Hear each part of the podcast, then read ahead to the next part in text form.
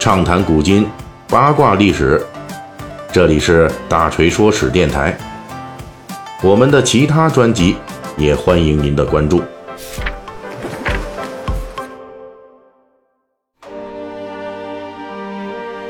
最近我们这《三国演义》细节解密啊，就讲到兖州地方的这诸侯了。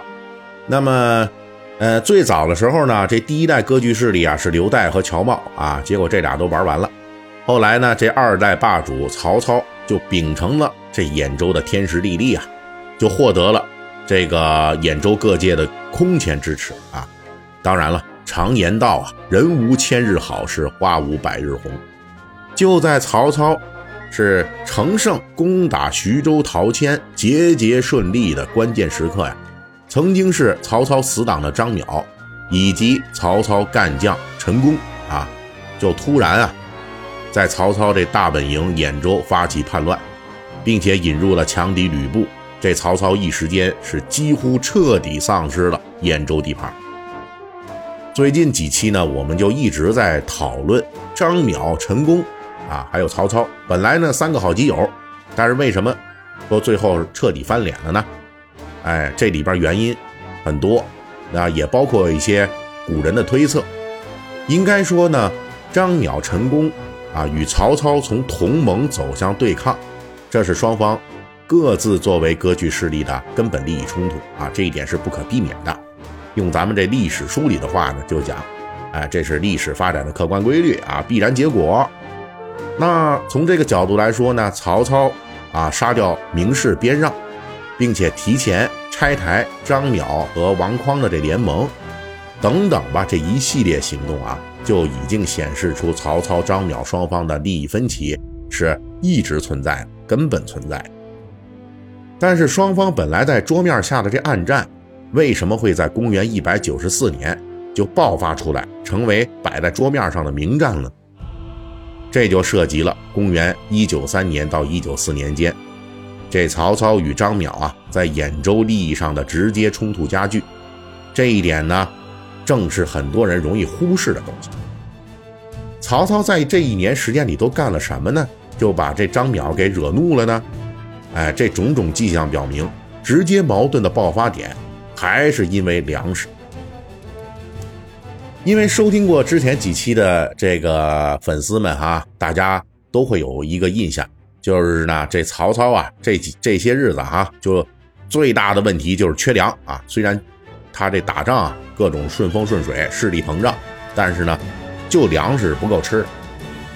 缺粮的直接原因，我们之前也聊过啊。首先呢，曹操在一九二年的冬天就收编了号称百万的。青州黄巾军吃货，这为什么说他们吃货呢？哎，打仗呢是一部分人，还有大量的亲属家眷，反正呢就是一群饭桶啊。这大量的人口安置，直接就导致了曹操集团在口粮上的巨大缺口。这个缺口可是老大了，直接就让曹操在公元一百九十三年这一年里头，是一直等到秋天，才凑够了一批。军粮用来出征打仗啊，但是这批军粮虽然说凑足了吧，可是这仗打一半，就是打徐州的时候啊，第一次徐州战役，这曹操军呢，军事上虽然对陶谦军是占尽上风啊，但是粮食不够了，没有力量继续追击，哎，被迫只能是撤兵，一直在等到这公元一百九十四年的夏天，这半年的时间，干嘛呢？就还得攒粮食啊。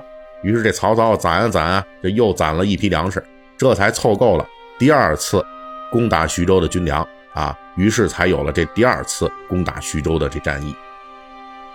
请注意这个时间点啊，就是说呢，从这公元一百九十二年到公元一百九十四年啊，差不多三年时间里边，曹操呢是搞了三批粮草啊，至少是这三批。第一批呢，就是咱们说的，先喂饱这青州黄巾军啊。哎第二批呢，就是这第一次攻打徐州的这军粮，这还不够啊，就够这一半了。然后第三次呢，这粮草就是曹操是决心啊，要灭掉徐州的这二打徐州，而且是紧急筹措的，就是这三批军粮。那么这军粮哪儿来的呢？我们得知道啊，这个曹操从公元一百九十二年进入兖州的时候，那是匆匆接盘刘岱的这烂摊子呀。接盘之后啊，啊各种事儿这么多，根本没有时间来有效的说开垦种地，啊直接就抄家伙跟这入侵的青州黄巾军就开战了。后来呢，把这百万黄巾军余部说安置好了，又遭遇了陶谦的第一次冲突。所以说，就根本没有时间大规模的种地开荒。紧接着，这打完第一轮徐州之后啊，不足半年，又急忙的再次打徐州。那战争啊，大家都知道，这物资消耗是非常惊人的，啊，战争就是打消耗啊，打资源，对不对？在如此短暂的时间里边，曹操有如此多的军事行动，必然是导致大量的军粮耗费，而这个过程呢？曹操又不太可能自己种地，短时间说种出来这么多粮食，那怎么办呢？哪儿弄这么多军粮呢？结合曹操在此前此后啊，在这自己地盘上执行的严厉打击地方豪强、开展土地经营等等措施，我们就大致可以判断出一个呃合理的这么一解释啊，那就是曹操为了紧急筹措军粮物资。就只能是把这些负担全部强行摊派到兖州的豪强身上，就得割他们韭菜。这一点呢，在随后的曹操与吕布的兖州争夺战中就能够得到一定的验证。吕布虽然说得到了兖州本土豪强张邈和陈宫等人的支持，但是吕布军啊也是缺粮，严重缺粮。也就是说呢，曹操在这两年多的时间里边。面临这严峻的军事形势啊，被迫多次搜刮兖州地方的这粮草物资啊，并且把这些物资呢全部投入到军事行动当中去，就消耗掉了。什么意思呢？就兖州的这些豪强啊，也基本上被曹操刮的差不多了啊，地主家也没有余粮了。所以说，我们就讲这曹操占领兖州之后啊，形势发展非常快，人马壮大，哎呦。所以呢，这个发展太快，那就消化不良了，所以就只能是刮地皮，刮人家这个豪强，哎，割人家韭菜，而且呢，还不是只刮一次，是反复刮了至少三次。所以说，这个在那个乱世当中啊，这地主家的存点粮不容易，是吧？那么这些搜刮来的粮草啊，可以说那是人家真正的啊，在人身上刮下来的肉。所谓断人财路如杀人父母。你这么反复去掠夺豪强的财物，那在兖州豪强那里，你曹操能是个什么形象？咱也就不难推断。从这个角度来说，明示、边让等人啊，代表兖州豪强发声，反复攻击曹操，最后给自己惹来灭门之祸，那恐怕这其中的经济利益引发的强烈不满是重要动因之一。兖州豪强本来就是寄希望于啊，曹操能够带领大家。出去抢，能够带我们一起致富，结果这曹操呢来了以后，却先抢自己，这巨大的利益反差导致的直接冲突，也就造成了曹操与兖州豪强之间的紧张局势啊。在这种矛盾面前呢，这曹操显然知道边让的出现是代表着兖州地方豪强这势力对自己的这种容忍已经达到了极限，在这种情况下。他仍然坚持对边让痛下杀手，恐怕他自己也明白这样做必然激化矛盾。但是军粮问题呀，那是生死问题啊！军粮一断，军队瓦解了，那什么都完了。所以这个比这兖州豪强翻脸啊更可怕，两害相权取其轻啊！因此曹操就不得不用高压手段干掉边让啊，也不排除呢这属于杀鸡儆猴。就是想用高压的态势，哎，杀个人，我先把兖州豪强这边呢先给镇住了。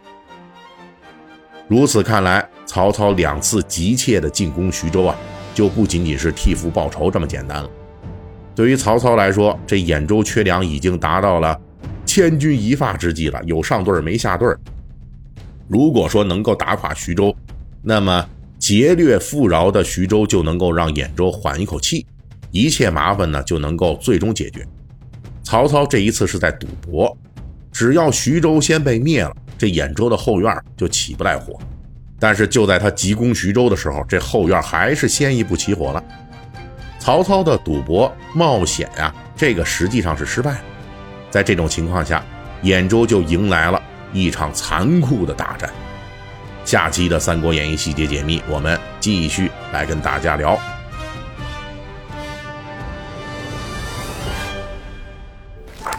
本期大锤就跟您聊到这儿，喜欢听您可以给我打个赏。